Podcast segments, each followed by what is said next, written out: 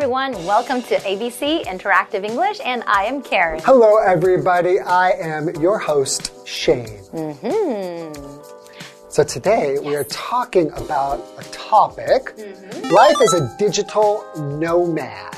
That's right. Life as a digital nomad. But what's a digital nomad? Somebody who really just works from home using like the internet or computers. You don't need to go to work or go to school.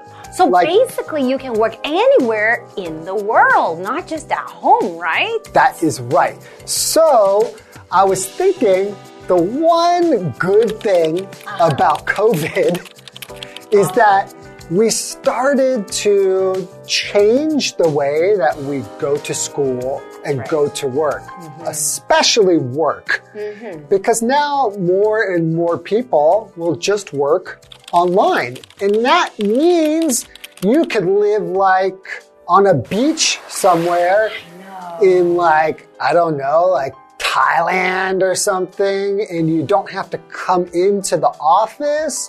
And it's not like a nine to five job, Right. right? You can sleep in, you can make your own hours, the hours that you want to work. So you get all the freedom you want. That sounds awesome. Do you think we can do that?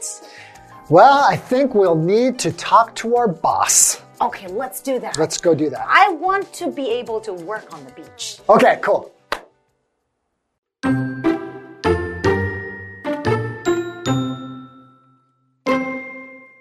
Nina used to have an office job. She would get up at 7, get to work by 9, and go home after 6. It was a simple but boring life. Nina was unhappy with her life. She wanted to see the world, but her job didn't let her do that. So she decided to become a digital nomad.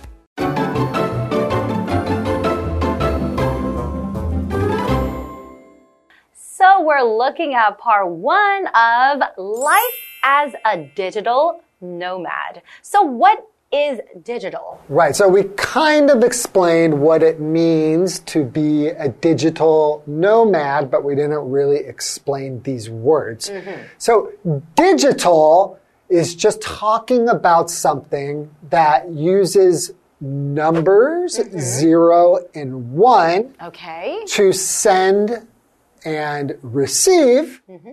information. Okay. Of course, it's very complicated, but basically, that's what it is. Hmm. So you could have like a, a film camera. Yes. And it will have like film in there, right? Mm-hmm. Like tape, kind of. And compared to that, you could have a digital camera. That's right. So they work in a different way. So ah. digital is just about zero and one. Got it. And nomad, and that is a noun. So a nomad is a person who moves from place to place rather than settling down and living in one area. So I guess, you ah. know, that allows a lot of freedom, right? Yeah, you can go wherever you want. Exactly. So a digital nomad, if you put these two words together, mm-hmm. is basically a person who earns a living. Mm-hmm. That's how they make money working online, but they can be in different places. Mm, so, you know, it sounds like a great job. If I can work online and I can go to different countries, I can be at the beach, or I can be at, you know, a museum, or I could be at home. Wow, so much freedom. Exactly. Okay, let's uh, take a look at the reading. Nina used to have an office job. She would get up at seven, get to work by nine, and go home after six. It was a simple but boring life. I think a lot of people who work in the office would have a schedule like that.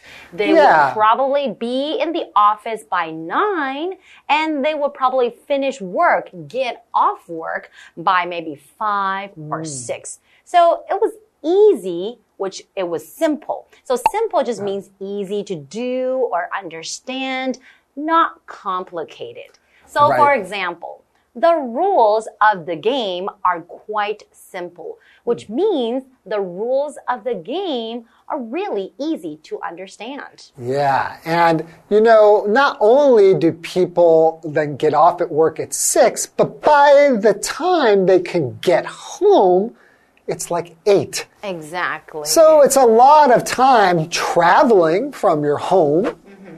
getting ready to show your face to people, and having to go all the way there could take like two hours in the morning and like two hours at night. But a lot of people live like that. But now let's look at Nina. Nina was unhappy with her life. So, hmm. what does it mean when I say unhappy?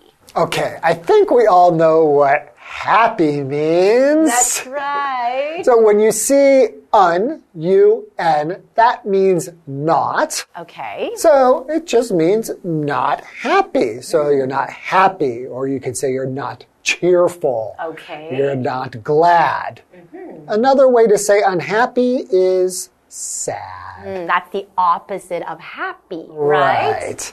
So, for example, John was unhappy because he lost his wallet. Hmm, if I lost my wallet, I would be unhappy also. Have you ever lost your wallet? No. I have. Fortunately. I have, Really? and I was very sad. Aw, unhappy. Okay, so let's continue. She wanted to see the world, but her job didn't let her do that. So she decided to become a digital nomad. And like we talked about before, a digital nomad is someone who can work online and you can basically be anywhere in the world while you work. Sounds perfect. I know it's a perfect job. I want to become a digital nomad too. Yeah, let's get out of here. But I still like my job. Oh, okay, then let's just take a break and we'll come back in a moment. All right.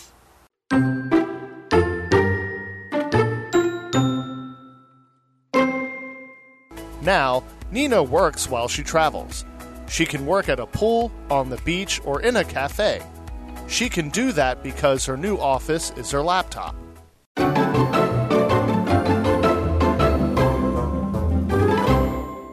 Welcome back, everyone. Hey. So before the break, we were looking at this person, our character in the article named Nina, and how Nina used to have an office job where she has to be in the office by nine o'clock in the morning and she gets off work around five or six, right? Right. So she had to be in the office, but it was really, really boring. She didn't find it fun. So, was she an OL? Oh, an office lady? office lady. Now, in America, we don't say that. So, I don't think they do in UK either. So, if you want to say somebody is like 上班族, and it's like a, a girl, you can't say she is an OL. We won't know what that means. That's right. But you can say that she works in an office. yes. But she actually thought it was boring, so she decided that she wanted to become a digital nomad where she could work online and she could be in any place in the world. Right. So continuing, now Nina works while she travels. Ooh. She can work at a pool, on the beach, or in a cafe. It sounds like the perfect job. Sounds really good, right? Exactly. So, at a pool, mm-hmm. what does that mean? Well, here we're talking about a swimming pool, mm-hmm. right? But a pool just means a small but deep body of water. okay. right? And a swimming pool is made for swimming, and they will use like some like concrete, mm-hmm. right? Something that's very hard so that the water can stay in there and you need to keep it clean. But the point is for swimming. so, right.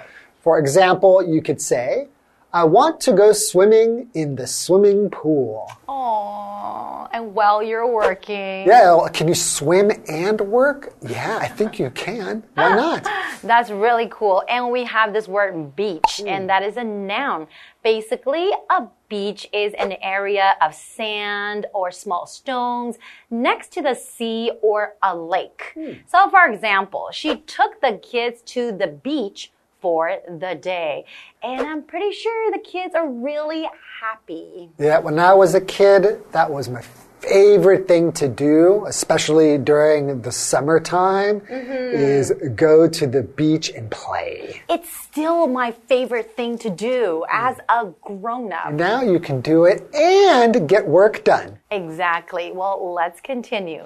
She can do that because her new office is her laptop. Right, so an office is a place where you go to work, mm-hmm. right? And that's where people usually, many people, you sit at a desk mm-hmm. and that is your place to work. But for her, just the laptop is her office. So her mm-hmm. office can be a beach, a swimming pool, cafe, anywhere. So what is a laptop? A laptop is a computer which you can carry around with you. Exactly. Right, And then you can put it on top of your lap. Right. So this is your lap on top of your legs here. We call this your lap. right. And if you put the computer and it's easy to just put on your lap and you can use it, we call that a lap laptop. Mm-hmm. So for example, Laura needs to buy a laptop for school. Hmm. Wow, it sounds like the perfect job. So I guess everyone would probably like to become a digital nomad, right? It sounds like a really good way to work. Exactly. I cannot think of anything bad about being a digital nomad. Hmm. Well, neither can I. okay, well, that's all the time we have for today. Can you think of any problems with being a digital nomad? I think we'll probably look at some of the problems in part two. Okay. I'll see you guys next time. Okay.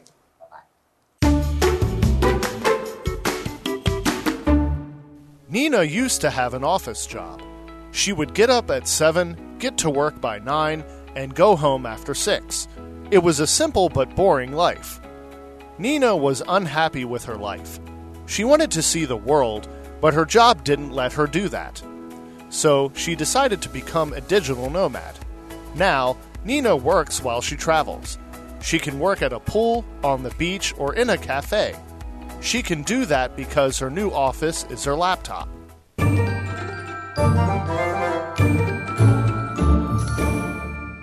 Hi, I'm Tina。我们来看这一课的重点单字。第一个，simple，simple，形容词，简单的。Peter lives a simple life in a small village. Peter 在一个小村庄里过着简单的生活。下一个单字，unhappy，unhappy，形容词，不满意的。 Betty was unhappy with her current job. Betty 不满意她现在的工作。下一个单字，pool，pool，名词，泳池、水池。The kids are swimming in the pool. 孩子们正在泳池里游泳。下一个单字，beach，beach，名词，海滩、沙滩。We spent the day on the beach. 我们在海滩度过了一整天。 接着我们来看重点文法。第一个，somebody used to 加动词，某人曾经、过去常常做某件事情，表示曾存在的情况或过去的习惯，但现在已非如此。我们来看看这个例句：Susan used to study in France. Susan 曾在法国念书过。接下来我们来整理一下连接词 but 的用法。第一个，我们先来看看 but 连接两个词性一样的字是什么意思。A but B 表示 A 和 B 为两个语义对比的字词。我们来看看这个例句：The teacher gave us some difficult but interesting homework. 老师给我们一些困难却有趣的作业。如果说 but 连接两个子句，比如说主词加动词，but 主词加动词，这个时候这个 but 表示转折的语气。我们来看看这个例句。At first, I was worried about moving to the countryside, but now I'm very happy. 起初，我对于搬到乡下有些担心，但是现在我很开心。最后一个文法，Nina works while she travels. Nina 一边旅游一边工作。连接词 while 指的是在什么的时候，与什么同时。所连接的子句可以使用简单式或进行式。Travel 是一个动词，意思是旅游。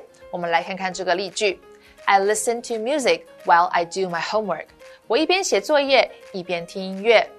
以上就是这一课的重点单词跟文法，我们下一课再见，拜拜。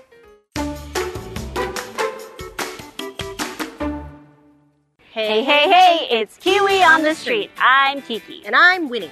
Say, Kiki, if I were a tourist coming to Taiwan and I wanted to say, Excuse me, can I use the bathroom? How would I say that? 呃，不好意思，请问我可以借用一下这个厕所吗？ Ah, okay. But I think it's important for us to practice Chinese to English translating. That's right. So today, let's practice some English translations. Let's go. 我们台湾有很多外国朋友，通常会走错路。那如果他们说 "Can you help me? I'm lost"，你会帮忙他们吗？Yeah, OK, OK，那你帮我抽一个。好，这附近有什么知名的景点吗？ Are there any worthy to visit places nearby? Is there any famous spot near this place? Is there any famous uh, site site in, in nearby? Next one. 我要怎么去台北一零一？ How can I go to Taipei 101? And how can I go to Taipei 101? Very good. How do I get to Taipei 101? Very good. 那今天学到什么呢？ Today we learned some phrases in Mandarin and translated them into English, and they're all about asking for directions. So the first one is Are there any famous tourist attractions nearby? Or you can say, What famous tourist attractions are nearby? And the last one, How can I go to Taipei 101? Or How can I get to Taipei 101? And these are the translations we learned today. Kiwi later!